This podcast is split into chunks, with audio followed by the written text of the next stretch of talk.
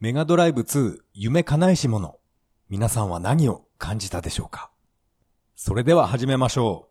う。第32回。それは涙で始まった2メガ。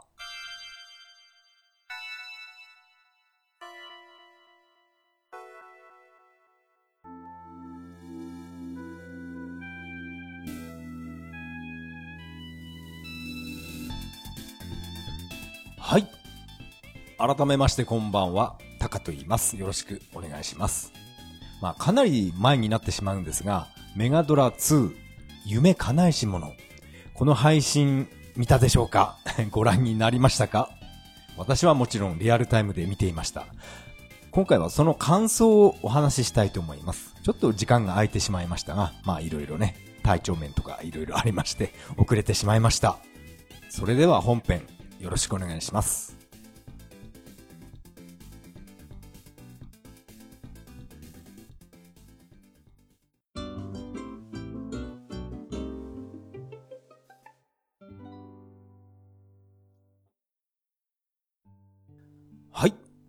ここからが本編になります。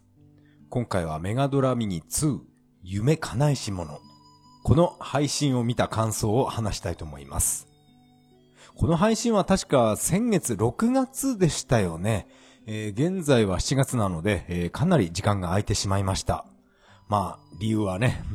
オープニングでも話しましたけど、まあいろいろありまして、目の、えー調子とか、あとね、ポスター貼りなんかやってまして。まあこれはね、えー雑談の時に、えー話したいと思います。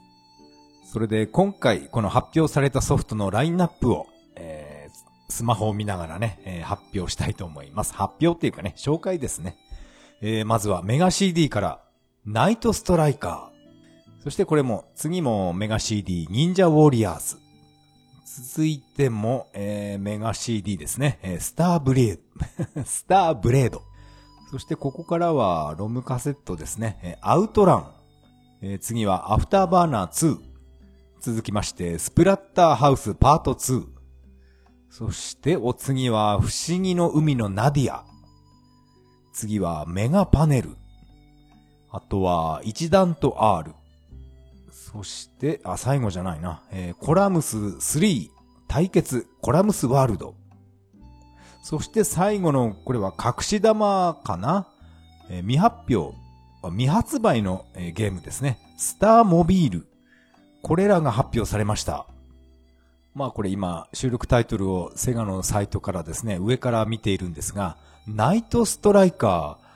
ー。これ、メガ CD でなんかかなり人気があったらしいんですが、まあこれは、前もね、私は言いましたけど、ナイトストライカーは、このゲームは、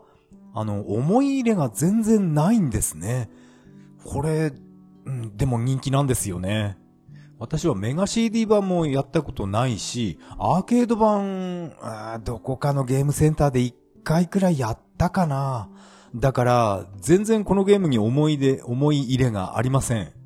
今回の配信で、えープレイ内容、えプレイ画像か。それ出てましたね。うん、なんかスペースハリアーみたいなあんな感じの 3D シューティングになるんかなこれは。これは自分が操作してるのは車なのかななんかその辺もよくわからないんですが、メガ CD 版はとにかくグラフィックがすごい荒いですよね。その印象が残ってます。グラフィックはめちゃくちゃ荒いけど、スピード感はなかなかあったような感じがします。あ、そっか。このナイトストライカーを紹介する前に、もう一つの目玉ですね。サイバースティック。この話をした方がいいのかな？なんか、一時期、えーツイッターのトレンドに上がったそうで、なんかものすごい盛り上がってましたね。サイバースティックが出るんだみたいな感じで。このサイバースティックでナイトストラストライカーとかスターブレードやりたかったっていうね、そういうツイッターの書き込みいっぱい見ました。今はもう予約できるようになったのかもしれないですけど、なんかあっという間に、予約、えー売り切れみたいな感じでね、予約終了か。そんな感じになってしまって、ものすごい人気なんだなって思いました。私はこのサイバースティック、ベーマガで、うん、写真、この広告か、それをちらっと見た程度で、あんまり記憶にないんですよね。どちらかというとあの、カブトガニの方が、なんだこりゃっていう形してますから、あの、カブトガニを一度触ってみたかったなっていう思いはあるんですが、こっちのサイバースティックの方は、別にやってみたいなとは、私は何とも思っていませんでした。まあこれは正直今も、このサイバースティックはやりたいなとは感じていません。予約もしていません。あんなにゲーム好きなのにっていうかね、アフターバーナー大好きだったのに、このサイバースティックに関しては特にね、私は熱くなることがないんですよね。私は昔パソコンの X68000 でアフターバーナー普通にやってました。その時はあのコントロールパッドですね。あれで普通にやってて、あの、サイバースティックで68のアフターバーナーやってみたいっていう、こういう考えは当時からありませんでした。コントロールパッドで、まあ十分なんじゃないの？みたいな感じで。まあ現在はセガサターンのアナログスティックがありますから、あれが私がね、ああれが私は大満足です。あの、サターン版のアナログスティック。あれがね、あのメガドラミニ2に使えたら、まあ個人的にこれが一番最高なんですけど、そっか、サイバースティック、えー、私はちょっとね、熱が、熱が低くなってます。サターン版のアナログスティックにはない、このサイバースティックには、あの、左手、左側の方にスロットルついてますよね。スロットルレバー。あれでアフターバーナー、やっぱり、うん、面白そうだなとは思いました。あの、左手のあのレバーっていうのは、あれかな？上下しか動かないのかな？なんか、もしかしたらこれ左右にもちょっとぐらい傾く、倒れるのかなって思うんですが、まあこれちょっとわからないです。このサイバースティックは確か、えっと、19,800円、うん、2万円ですよね。うん、これね、私は予約はしていません。このサイバースティックに興味ないっていうのはなんかね、セガファン失格とかそうなっちゃうのかないや、私は昔からこのね、サイバースティックは全然、うん、なんか、眼中にないって言うとね、ちょっと言い方悪いですが、全く気にしていませんでした。コントロールパッドで、あの、X68000 のアフターバーナーで、あれで私は大満足でした。あの、サイバースティックか。ああとですね、このラインナップに戻りますけど、スターブレード。このゲーム、ちょっと私はやったことないんで、これもサイバースティックで、えー、遊んでましたね。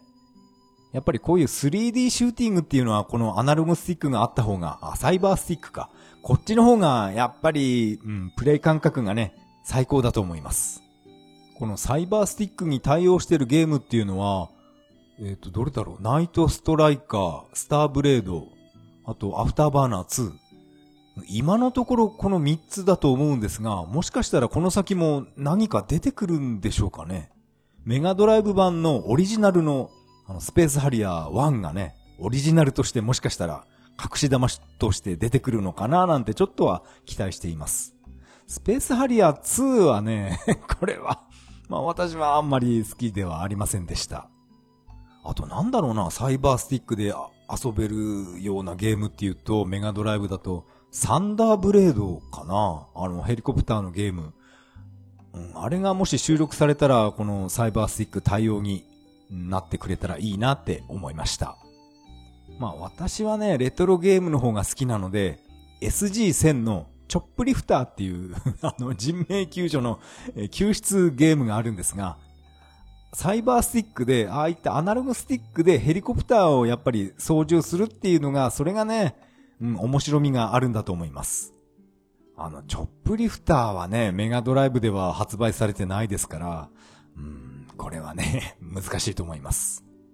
メガドラミニ2が、えっと、9800円なのに、このサイバースティックはね、2万円ですからね。でも、大人気です。アフターバーナープレイするとなると、左手でスロットルレバーをね、加速減速とか結構頻繁に動かすと思うんで、あの、サイバースティック自体の重量っていうのは、結構ずっしりしてないと動いちゃいますよね。その辺は、あれか、スペック表とかもう出てるのかな？そっかそっか、それ見ればいいのか。まあ、サイバースティックの話は、この辺にしておきますか。私はどうしてもね、あんまり熱くなっていません。えー、そして次の話は忍者ウォリアーズですね。これは私は結構プレイしていましたが、全然上手くなりませんでした。はい。忍者ウォリアーズ自体これ難しくないですかね私は一面、一面クリアできたかな？一面のボスって、あれなんだっけ？覚えてないです。あと、このスターブレード。いや、このゲーム全然わからないですね。こういうゲームあったんですね。スターブレードか。あれ？自分が持ってたのはメガドランスターラスター。あれ？なんだっけ？なんだっけな？スタークルーザーだっけ？なんか似たようなこういったゲーム、えー、私はメガドライブで結構やってました。スターブレードではありません。スター、スタークルーザーって名前だったかな？メーカーどこかわからないですけど、うん、なんかね、3D シューティングみたいな、そういうゲームやった覚えがありますが、このスターブレードこれ、あの、プレイ画像見ましたけど、なんかシルフィードっぽくて、なんか面白そうですね。これは確かメーカーはナムコでしたか？スターブレード。これってアーケードにあったのかな？ちょっとこのゲームに関しては全然詳しくありません。そして次はアウトランですね。やっぱこれは、うん、安定の人気だと思います。ツイッターでもアウトランとかアフターバーナー2をもう一回やりたいっていう書き込み結構ありましたから、やっぱこの二つはね、セガを代表する作品だと思います。このアウトランをサイバースティックで遊べたりはできないのかな？これはやりづらいか。もしかしたらハンドルコントローラーとか出てこないですかね？出さもう周辺機器はサイバースティック以外出さないかな。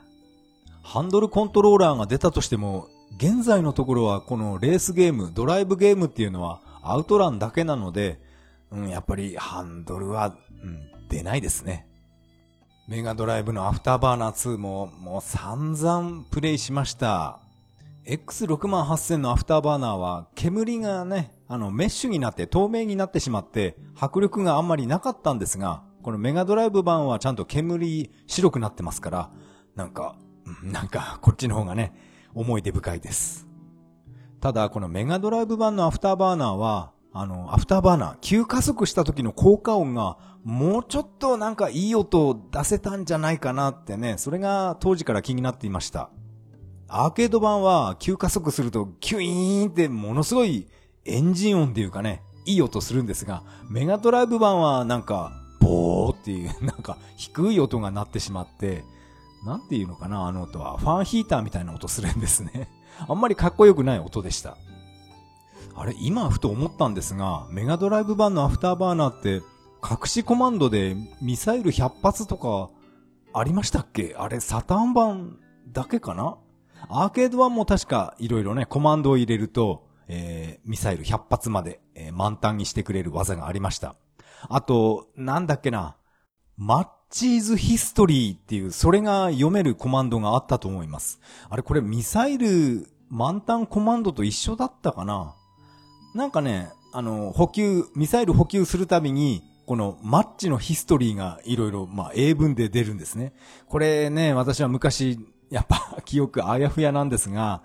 えー、鈴木優さんのインタビューで、ベー、ベーマガかな？もうこの辺もね、記憶力悪いんでわかんないんですけど、とにかく、マッチっていうあだ名の、あの、開発者がいまして、その人がね、なんか何日も部屋にこもって、プログラムとかなんかゲーム、このアフターバーナー作ってて、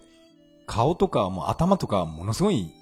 油ギッシュっていうかね、油でベトベトになってしまったそうで、でね、あのシャン、シャンプーじゃないや、この台所にママレモンあるから、それで顔とか頭洗ってこいよみたいな鈴木優さんがなんかそういうことを言ったらしいんですね。そういったことをこの隠しメッセージで、マッチイズなんだっけな、オイリーなんとか、ママレモンとか、そういうメッセージが出ます。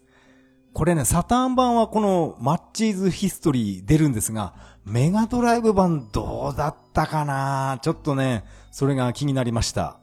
あだ名がマッチっていうことだから、もしかしたら名字が近藤っていう人なのかな？まあこれは私のね、私の予想です。うん、自分が覚えてるメッセージはこのぐらいかなマッチなんとかオイル、オイリー なんとかって出て、で、ママレモンって出るんですね。あと、なんだろうな、マッチイズプアとか、うん、お金ないってことですよね。なんかそういうメッセージがミサイル補給のたびに出てくるんですね。このことを私は以前、えー、何かの雑誌で、えー、鈴木優さんのインタビューの記事読みました。こういうね、細かいことは、あの、私じゃなく、あの、ポッドキャストをやられている DSK48 さんがね、あの人ならば、こういう話詳しいと思います。ぜひ、えー、期待して、期待していますんで、えー、よろしくお願いします。まあ、アフターバーナーの話が長くなってしまいました。それだけ私は、えー、アフターバーナー好きでした。えー、次はですね、スプラッターハウスパート2。これ、いや、私はスプラッターハウスシリーズはちょっとわからないんですよね。アーケードでも PC エンジン版もスプラッターハウスってあんまりやりませんでした。確かスプラッターハウスパート3っていうのもメガドライブでしたっけ？あるんですよね。私はちょっとプレイしたことないんで何とも言えません。あとね、このアイスホッケーの仮面被ってるから、なんだっけな、ジェイソン、?13 日の金曜日のジェイソンでしたよね。あれの、あの、判権が、うん、取れ、取れるか取れないかみたいな、なんだっけな、これ柔らか宇宙研究所の所長さんが言ってたかな？うん。このお面の許可取れたんだみたいなこと言ってました。今はそういうね、許諾っていうか権利っていうか、いろいろあるんですね。あ、あと、アフターバーナーのあの、F14 トムキャット。あれもなんか、え、版権っていうか、あれも、え奥成さんが取ったみたいですね。ていうか、あれ、ああいったものまで、戦闘機まで版権とか絡むんですね。え私は全く知りませんでした。あの、車のね、フェラーリとか、ああいうのはね、判権とか取らないとダメなんだろうな、とは、あの、思ってましたけど、あの、戦闘機の F14 とか、ああいうのも勝手にゲームにしちゃ。ダメなんだと思ってね、初めて知りました。でもこの F14 のね、判権を取ってしまう奥成さんっていうのもすごいですよね。一体どうやってこれ判権、えー、判権を取るっていう交渉はどうやるんでしょう？えー、続きまして、判権といえばこれですね。不思議の海のナディア。えー、これね、私はアニメも全然見たことないし、ストーリーも全くわかりません。多分この色黒のこの女の子の名前がナディアって言うんですよね。多分これで合ってると思います。違うのかな？それぐらいのレベルの低さです。このゲームは、あの、配信見る限りアドベンチャーゲームですね。うん、一瞬シューティングゲームかなと思ったんですけど、いや、アドベンチャーゲームでした。この次はナディアですって言った時のコメント欄もね、ものすごい盛り上がっていましたけど、いや、私はこれもどうもね、特に盛り上がりもなく、あ、ナディア出るんだぐらいの感じでね、なんかテンション上がりはしませんでした。やっぱりこの辺は自分はちょっとね、世間とずれてるんだろうな私がよく見ている YouTube の岡田敏夫のチャンネルでこのナディアっていうこの名前よく出てきますけど、そういった動画は私は一切見ないです。っていうか見てもわからないんで、ナディアの裏設定とか、なんかそういった動画がね、あの、おか、オタキングチャンネルではね、そういう動画がてんこ盛りなんですけど、私はナディアのこと何もわからないんで、うん、見たことがありません。えー、そして次はメガパネル。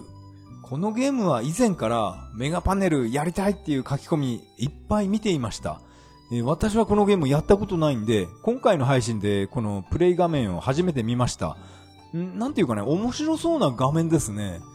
うん、これもナムコなんですね。ナムコって結構メガドラ出してたんだなぁ球界道中記とか私は面白くてやってましたが、このメガパネルって、いや、これは私は持っていませんでした。まあ今回このメガドラミニ2にね、収録されるっていうことで、このパズルゲームは結構期待しています。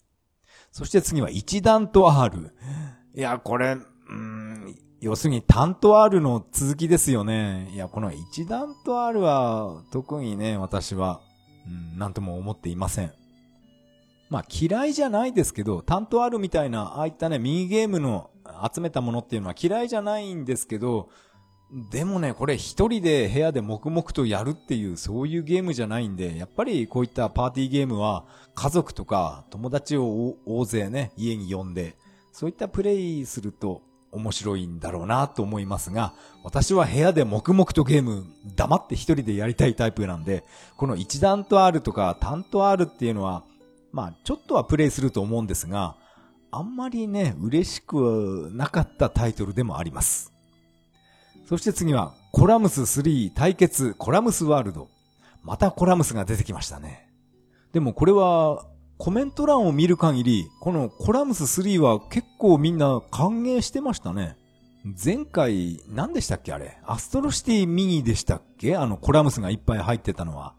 あの時はね、もうテトリス、もう批判的なコメントがいっぱい出ていたんですが、今回のこのコラムス3は、なんかすごい大、大人気でした。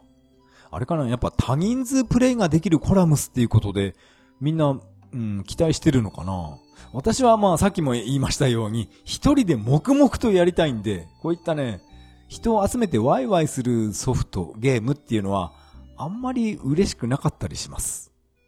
そして次は、えー、発売、未発売のゲームですね。スターモビール。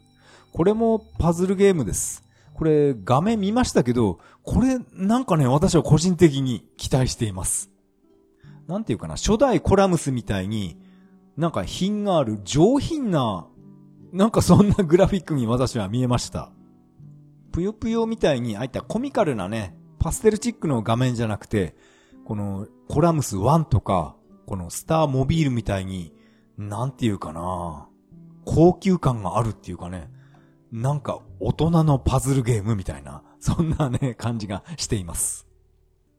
あとツイッターでこのスターモビールの BGM なんかももう流れているんですね。これ作曲した人がツイッターでアップしたのかなその曲も聴いてみたんですが、やっぱりなんかいいですよ。上品なっていうか優雅な曲が、えー、BGM にかかっていました。このスターモビールはちょっとね、私は早くやってみたいなって思ってます。以上のソフトが今回のラインナップ発表第2弾でした。やっぱり一番の目玉っていうのはサイバースティックかな。あれはね、刺さる人には本当にもう胸に突き刺さる 周辺機器だと思います。いや、でも私はあんまり刺さらなかったなそんなに人気だったんだ。私はカブトガニ カブトガニが出たら、もしかしたら予約したかもしれません。あれ一回触ってみたいんですよね。あれやり、やりにくくないのかなあんな形でアフターバーナーできるものなんでしょうかでもやっぱりかっこよさとか操作性を考えると、サイバースティックの方がアフターバーナーに特化してる形なんじゃないかなって、思いました。アマゾンでも楽天市場でもこのサイバースティックは一時期ものすごい値段になりましたが、現在はまあ落ち着きましたね。予約しようと思えばできるかもしれません。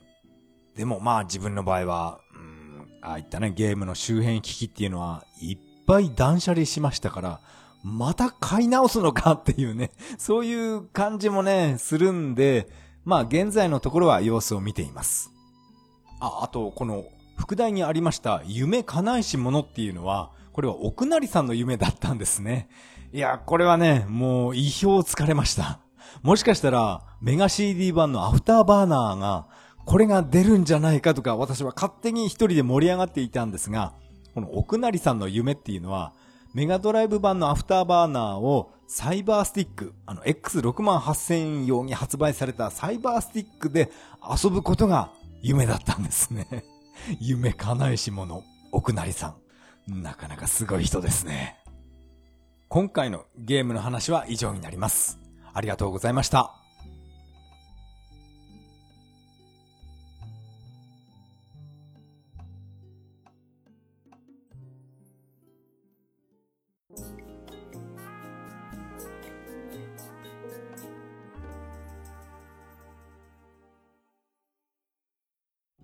はい。エンディングです。エンディング曲は、潮祭アーベントになります。第32回目の配信、いかがだったでしょうか？今回はメガドライブ2収録タイトル発表第2弾の話を中心にゲームの話をしてみました。これだけ盛り上がってますが、まだタイトル発表があと、んあと3回残ってるのかな ?4 回だっけ？全部で50本の収録だから。あと3回か。なので、まだまだ楽しみが続くと思います。一体どんなサプライズがこの先あるんでしょうか？期待しています。あと、これは本編で話せばよかったんですが、っていうか、さっき思い出したんですけど、あの、ニンテンドースイッチで、ニーヤオートマタが、えー、発売されますね。いやー、これね、まさか出るとは思いませんでした。私はプレステ4を持ってないんで、このニーアオートマタを YouTube で、えー、ずっと、えー、何時間も見ていました。なので、ストーリーはね、ほとんど、えー、知ってます。多分ほとんど全部かな。エンディングも何種類もいっぱい見てしまいましたが、でも、自分でプレイしてみたいなとは思っています。でも、あれだな、任天堂ダイレクトで見たんですけど、なんかニーアオートマタの、何でしたっけあの主人公。なんだ ?A、A4 とか、何でしたっけ？なんかね、あの、プリンター用紙みたいな名前ついてますよね。A4。2、2B か。そっか。A4 とか B5 じゃないんですね。2B ですよね。なんかそれが、えー、なんか、狐のお面みたいなものを被っていたんですね。だから、着せ、着せ替えモードっていうかね、なんかそういう、ダウンロードコンテンツが、えー、ニンテンドースイッチ版はあるんだと思います。でもあれね、あんな狐のお面とか被せて、世界観台無しだなって私は思いました。ああいうおまけ要素は、おまけ要素っていうのは、えー、私はいらないです。ああいう着せ替え人形で遊ぶっていうのは、デッドアライブ、あっちでね、やってほしいんですよね。でも今はね、デッドアライブだけじゃなくて、バーチャファイター e スポーツなんかもああやってね、アクセサリーとか、いろんなものをつけて、オリジナリティを出して遊ぶっていうのが主流になってるんで、このスイッチ版のニーヤオートマタも、いろんな衣装とか、ね、アクセサリーが、うん、買える、ん配信、課金か。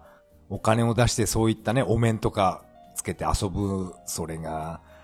これが今の主流なんだなって思いますけど、私は、あれはね、世界観台無しになるんで、やめてほしかったと思います。まあ、なんていうか、考えが古いのかな。ああいう着せ替え人形遊びっていうのは、私はあんまりやりたくないです。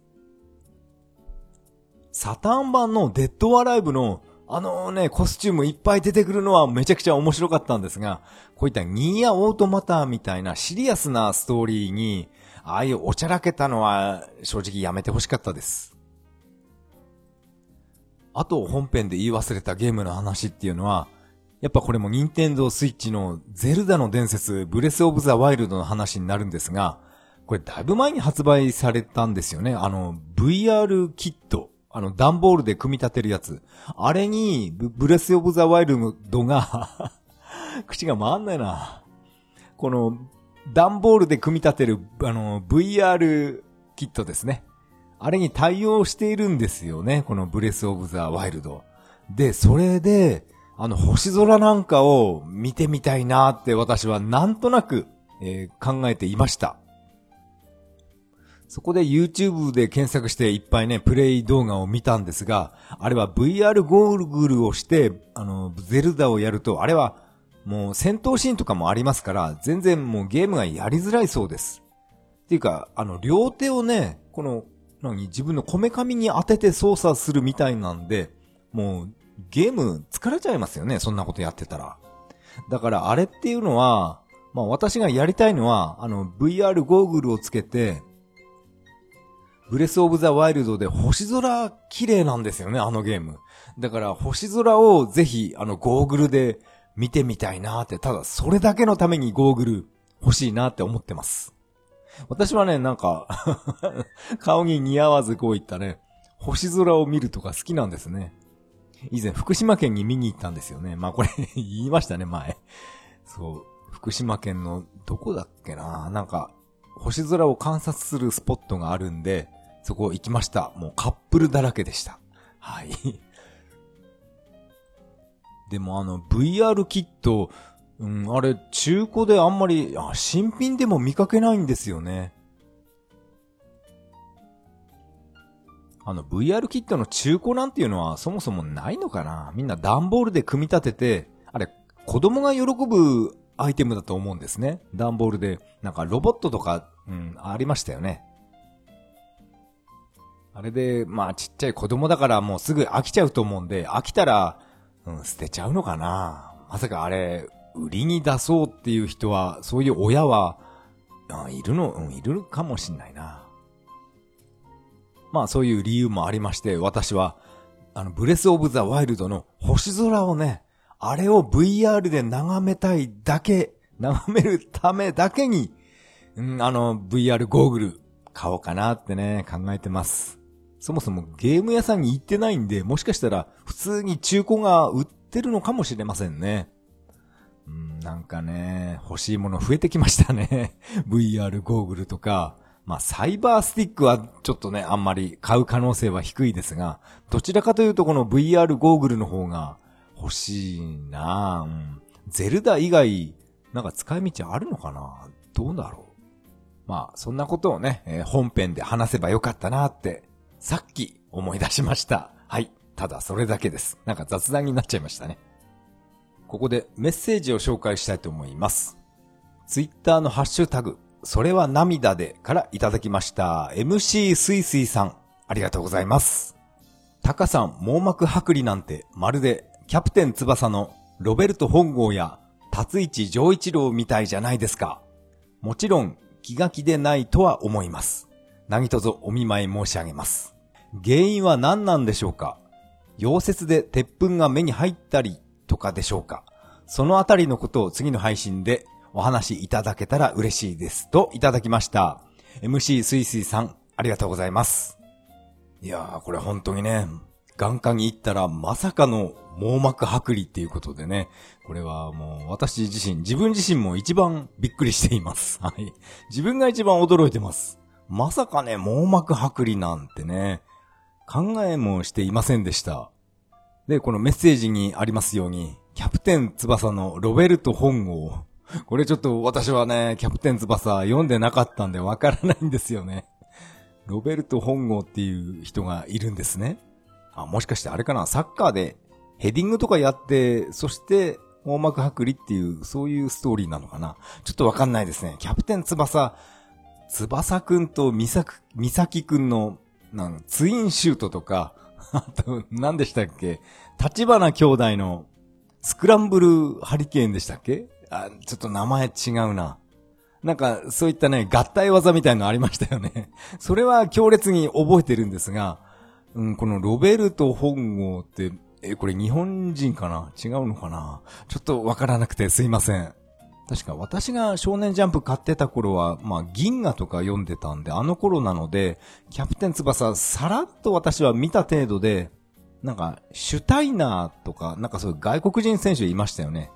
なんかそれ覚えてます。なんでそれ、シュタイナーって覚えてるかわかんないですけど、うん、なんか今思い出しました。あと、達一上一郎も、あ、網膜剥離なのかなこれは。うん、やっぱボクシングですよね。頭、殴られたりしますから、その衝撃でね、眼球にダメージがいくんだと思います。これね、ボクシング映画って言うと私はロッキーが まあ、自分の話になっちゃいますが、ロッキーが大好きでね、DVD とかもう全部持ってるんですが、確かロッキー、あ、ロッキーじゃないな、ロッキーが終わって、その後、クリードっていう作品が、シリーズが始まったんですね。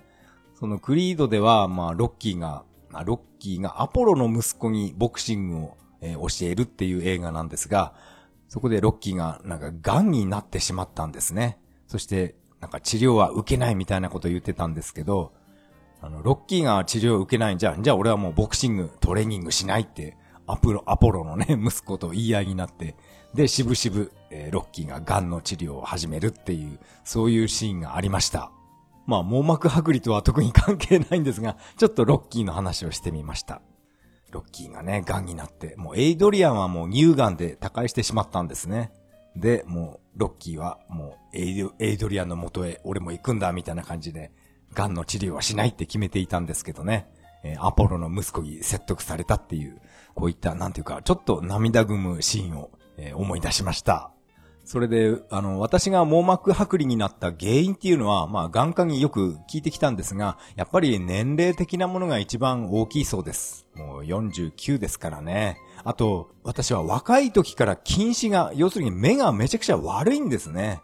近視がものすごい強くて、近視が強い人っていうのはどうしてもこう網膜剥離になりやすいとも言われました。まあ年齢のことを言われるともうこれはね、どうす、自分ではどうすることもできないですからね。MC すいすいさんメッセージありがとうございました。お互い視力には気をつけましょう。えー、次のメッセージは、マハリトさんからいただきました。ありがとうございます。それは涙で、精密検査結果発表を拝聴中。なんと、網膜剥離とは早く見つかってよかったですね。レーザー手術の痛い話、聞いていて一緒に、いたたたたとなりました。自分も目に何か飛んでるようなゴミが見えるので怖いです。といただきました。マハリトさん、ありがとうございます。えー、やはり網膜剥離の話になってしまいますね。これはね、本当にね、ショッキングな事件でしたね。網膜剥離。何やら、マハリトさんも視野になんかゴミのような飛んでるように見えるというメッセージなんですが、いや、これはね、あのー、念のため、眼科行きましょう。これは眼科に行くのが一番正解だと思います。私も一番最初に眼科に行くことを決めたのは、この自分の視野にゴミみたいな、糸くずみたいなものがやたら見えるように感じたので眼科に行くことにしたんですね。そしたらまあ網膜剥離っていうことを、えー、判明してしまったんですが、まあ私の場合はもう糸くずっていうレベルじゃないんですね。なんか輪ゴムが5、6本絡まってるものが常にね、自分の視野の、視野の中に入っていて、それがまあ眼球を動かすたびにくるくる回ったりね、生き物のようにくねくねしてるんですね。もうこれ、なんだこれはっていう感じだったので、眼科に行きました。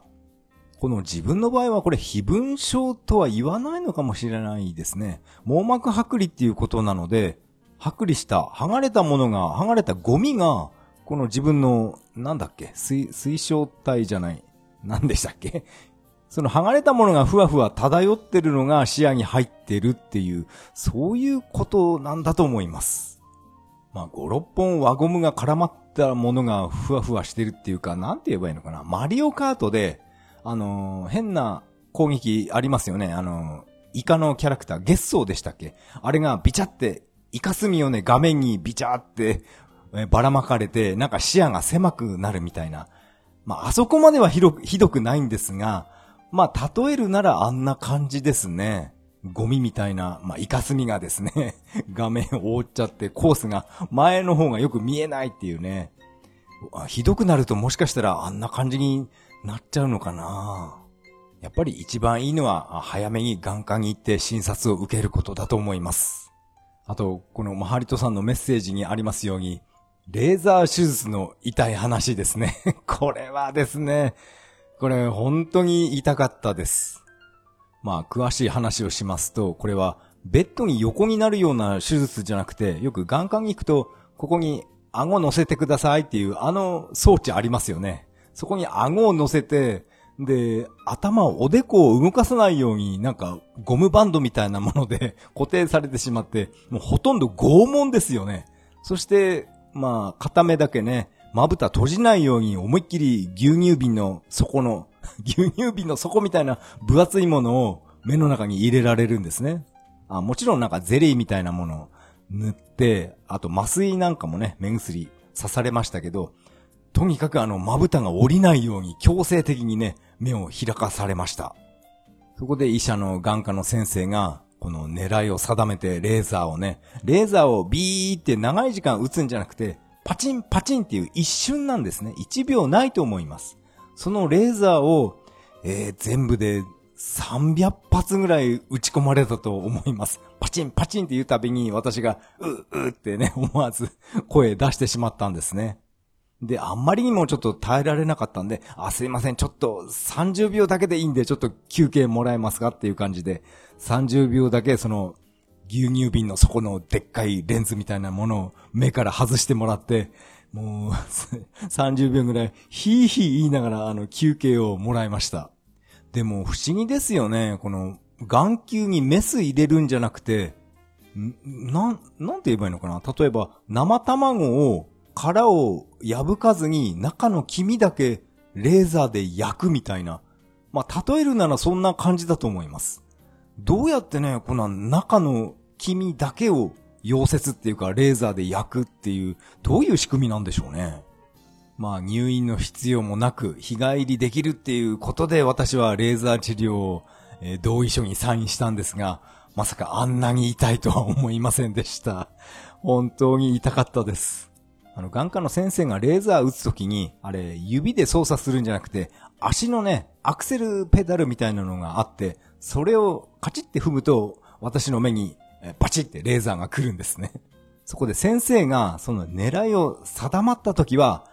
パチパチパチパチってすげえ連打するんですね、レーザーを。それが痛くて、先生先生、ちょっと ちょっともうちょっとゆっくりやってくださいって私は思わず声出してしまうんですが、あれ痛かったですね。まあさっき生卵の例を例えとして出しましたが、そうですね、なんていうかな、じゃ違う例えで、まあ目をパッ、パチッと指でね、誰かに開かされてそこにデコピンをね、パチンパチンってされてるような、そんな痛みですよ。眼球にデコピンっていうね、これも痛いですよね。まあ、そんな感じの痛みでした。それを300発、レーザー、食らってきました。あれだけ痛いレーザーを食らうと、なんていうかな、この先、グラディウスとかレーザー装備したくないですね。まあ、これ関係ない。全然関係ないですけど、グラディウスとかサラマンダプレイしていて、えー、サラマンダでレイザーとか言われると、ビクってなんか なってしまうような気がします。えー、マハリトさんメッセージありがとうございました。マハリトさんも視力には十分気をつけてください。メッセージは以上になります。このポッドキャストでは皆さんからのメッセージをお待ちしています。シーサーブログの投稿フォームまたはツイッターからハッシュタグ、それは涙でとつぶやいていただけると大変励みになります。最後は雑談したいと思います。まあ、先ほどのメッセージ紹介でも話したんですが、この網膜剥離の話ですね。私は今日仕事を休んで眼科へ、え、行ってきました。このレーザー手術を受けた経過観察ですね。そこでもし、えー、このレーザーで溶接したところがうまく塞がってなかったら、今度こそメスを入れるっていうことなので、結構ドキドキしながら眼科へ行ってきましたが、まあ結果としては、まあ順調に塞がってますっていうことで、えー、一安心しました。まあ前回もそうだったんですが、もしかしたら即入院かもしれないっていうことで一応ねえ、お泊まりセットえ準備して持っていきました。一週間分の着替えとか、あと歯ブラシとかね、あのマグカップとか、もうキャンプキャンプ用品をね、もうリュックに全部詰め込んで眼科に行くっていう 多分ね、他の患者さん、なんかびっくりしたと思います。なんだこの男はっていうね。これから登山でも行くのかみたいなリュック背負って 眼科 診察室とかね、入っていきましたから、うん、そういう目で見られたんじゃないかなって思ってます。まあ人にどう見られようとね、私は関係ないです。まあ付き添いの人はいないですから、私は常に一人で身の回りのことをやらなくてはいけないんで、そんなね、白い目で見られようと 構いません。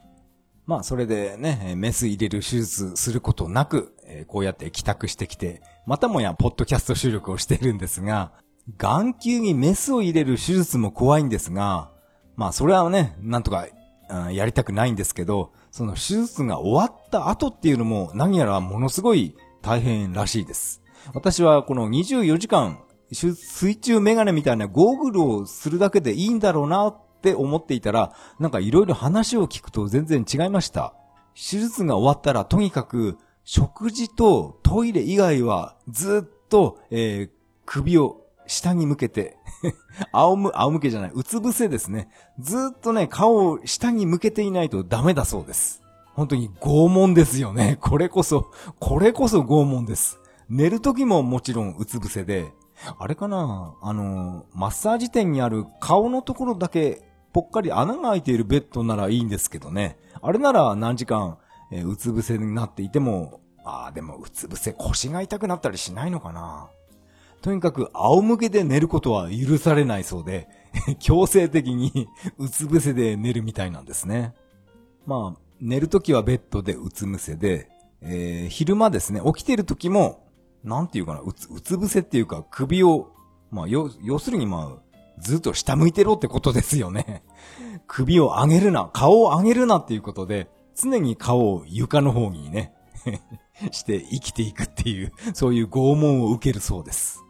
そして一番驚いたのが、メスを入れた手術は片目だけな、だけど、もう片方の目も、まあ両目とも眼帯をされてしまうそうで、ですから、あの、片目だ、片目だけ使えるっていう感じで本を読んだり、まあスマホいじって YouTube 見たりとか、そういうことできなくなるみたいですね。いやー、これは予想外でした。片目見えるんだから、あの、スイッチとかで遊べばいいじゃんって私は軽く思ってたんですが、両目を塞がれちゃもう、もう耳しか残ってないんで、まあ、ポッドキャスト聞いたり、まあ、YouTube を音だけ聞いたりっていうね、それしかできないと思います。それを考えると、やっぱり、メスを入れる手術っていうのは何が何でも回避しなくてはいけません。確かにね、片目、えー、片目は見えるからそっちでね、遊べばいいじゃんって思ってたんですけど、この生きてる方の目を、眼球を動かせば、手術した方の目もやっぱり眼球も動いてしまうんで、それが良くないみたいなんですね。だから、両目、両目、目を閉じとけっていう形ですよね。いやーでもこの先、まさかね、もう、ここまでね、よくくっついてるみたいなんで、この先、やっぱり手術しますっていうことにはならないとは思うんですが、まあね、どうなるかはわからないんで、なるべくね、えー、飛んだり跳ねたり、頭をブルブル揺さぶったりしないように、そういう生活を心がけています。あと、私が受けたこのレーザー手術はですね、えー、っとね、あの日は、えー、っと、5万まあ、6万円近く、えー、お金払いました。いやー、でかい出費です。で、この手術代っていうのはもしかしたら、高額医療制度って名前だったかな。それ適用するんじゃないかなと思って、今、一生懸命なんか YouTube とかネットで調べてます。私はこれやったことがないんで、えー、高額医療制度っていうのは、これ5、6万ぐらいじゃもしかしたらダメなのかな？入院したりして何十万も支払った人はこの制度受けられるけど、5、6万ぐらいのレーザー治療はダメだよってそうなるかもしれないんですが、今一生懸命ネットで、えー、自分なりに検索しています。こういう保険制度とかね、私は全然わかんないんですよね。で、今日、眼科の帰りになんとなく受付で、こういった高額医療制度について何か詳しい冊子とかパンフレットみたいなものがあったらいただきたいんですけどって、あの、窓口で聞いたんですが、いやーそういったものはないんですよねって、あっさりと断られてしまいました。結構冷たかったな、あの女の人。こういう制度を使うと、この病院側はなんか儲けが少なくなるとかそういう理由なのかな。だからあんな冷たくあしらわれたのかななんてちょっと思いました。でも5、6万、あ、5、6万じゃないな。1ヶ月診察代全部合わせてもやっぱり、うん、10万円はいかないんですね。うん、だから、この高額医療とは言えないのかもしれないんですけど、でも少しでもね、えー、戻ってくる分には大歓迎なので、えー、一生懸命、えー、足りない頭を絞って今調べています。え今度次に眼科に行くのは、え2週間後なので、またね、また仕事を休めますね。これは結構ね、まあこんなこと言っちゃ不謹慎なんですけど、仕事を休めるっていうのがね、私は嬉しいです。あまあこの仕事の話ちょっとだけしますか。雑談だから。私はもうかなり前からですね、あの、派遣先の社長さんから、あの、派遣社員じゃなくて、できればこのうちの社員として働かないかみたいなことを、ちょっとね、そういう話をいただいてます。でも、私はそれ、まあ、やんわりと断り続けてるんですね。私はサラリーマンとか会社員、正社員はもう二度とやりたくないっていう考えなので、前の会社ね、10年以上勤めたんですが、思い切って辞めてきたので、またここになって正社員、1日8時間も拘束されるのかって、そういう考えが非常に強いです。私はどっちかっていうと、今の仕事辞めて、なんだろうな、新聞配達とか、そういったね、朝、朝っていうか、1日、うん、4、5時間の労働で、それだけで食べていきたいんですね。まあもちろん給料とかめちゃくちゃ低いんでしょうけど、でもね、1日8時間労働っていうのは本当に私はもうお腹いっぱいなんで、もうやりたくないんです。はい。ですから、この派遣先の社長さんにね、そういった話を、まあ、もらえたのはまあ、嬉しい、喜ばしいことかもしれないんですが、いや、もう自分としては、サラリーマンは社畜だとかね、そこまで私は言ってますから、もう、できればね、えー、このまま派遣社員のままいさせてくださいみたいな、ちょっとね、えー、言葉を濁すような感じで、えー、正社員の話は、断り続けています。今時正社員になりたいなんて人、いるのかな？多くの人はそうなのかもしれないんですね。やっぱ、やっぱり自分だけかな、ずれてんのは。やっぱ正社員よりも、やっぱフリーターですよね。うん。ふらふらして、あっちこっちってね、ふらふらして1日3、3、4時間ぐらいね、バイトをして、バイト掛け持ちみたいなね、そっちの方がなんか人生楽しいんじゃないかなって私は思ってます。正社員になった方が、あの、ボーナスとか出ますよとか、そういうね、話も もちろん言われたんですが、いやいや、私はね、お金では動かないですから。お金よりも自分のね、自由な時間が欲しくて、えー、思い切って会社を辞めたんで、そんなボーナスごときじゃ、あの、私はね、動かないです。こういうところはね、なんか頑固者なんですよね。たとえボーナス1億円あげるって言われても多分私は、えー、正社員は断りますよ。金はいいからとにかく遊ぶ時間をくれっていう感じでね。遊ぶ時間っていうか自由な時間ですよね。もう本当にね、もう高校卒業してから30年間、会社員、作業員しか経験がないんで、もう嫌なんです、会社員は。もうフリーターにさせてください。まあそういったフリーターとかフリーランスに憧れて、えー、なんとかね、一生懸命、フォトショップでいろんなものを作って 提案してるんですけどね、全く売れませんね。えー、でも、まあ、めげずにやりますよ。最近なんかフォトショップ調子が悪いんですよね。固まったりして。これってパソコンが悪いのかな？これがね、ちょっと最近悩んでます。このフォトショップを使って時間と場所に縛られずに自分の好きな仕事をするっていうのがね、私の目標なので、これ、いつになったら目標達成するのかはわからないですが、まあ夢に向かって一生懸命毎日やってます。あと雑談はですね、まあ選挙の話をちょっとだけしたいと思います。まあ私は、まあ、以前も言いましたようにボランティアでポスター貼りをやってます。ついこの前はですね、ものすごいゲリラ豪雨の中、え、カッパを着てですね、私は一生懸命ポスター掲示板にポスターを、え、あちこち貼りに行ってました。まあ、何度も言いますが、私が好きなのは、えー、みんなが大嫌いな NHK 党ですからね。これね、やたら、えー、批判されてますよね。選挙で遊ぶなとか、炎上商法だとかいろんなこと言われてますが、まあ、なんと言われようといいんですね。私は。なんか好きなんです。まあ、これは、あの、NHK 党の話じゃないですが、何やら、えー、メロリン Q が なんか、復活っていうかね、解禁されていましたね。あのー、黄色のね、水泳帽をかぶって、あと、ピンク色の バスローブを着るっていうね あの写真をネットでツイッターか何かで見ました。まさかあの格好で演説してるんですかね？彼は メロリン級懐かしいですね。まあ、ダンス甲子園、もう夢中になって見てました。そして私はダンス甲子園出てましたから。これはねダンス甲子園懐かしいわ。まあ今回私は初めて期日前投票っていうのを私はやってみました。私はこれ一度もやったことありありません。選挙は必ず行ってるんですが、投票日に、えー、いつも行っていました。この期日前投票っていうのは手ぶらで行ってもよかったんですね。私は一応選挙のあの投票権を持って行ったんですが、あれいらなかったんだ。そして何かと今ね、えー、流行りのあの、投票用紙にガーシーと書きまして、それをね、ツイッターにアップするっていうことを、えー、もちろん私はやりました。まあ私は、あの、以前も言いましたように、芸能スキャンダルとか全然、あんなのは興味ないんです。綾野剛がどうのこうのって、綾野剛自体私は知らなかったんですから、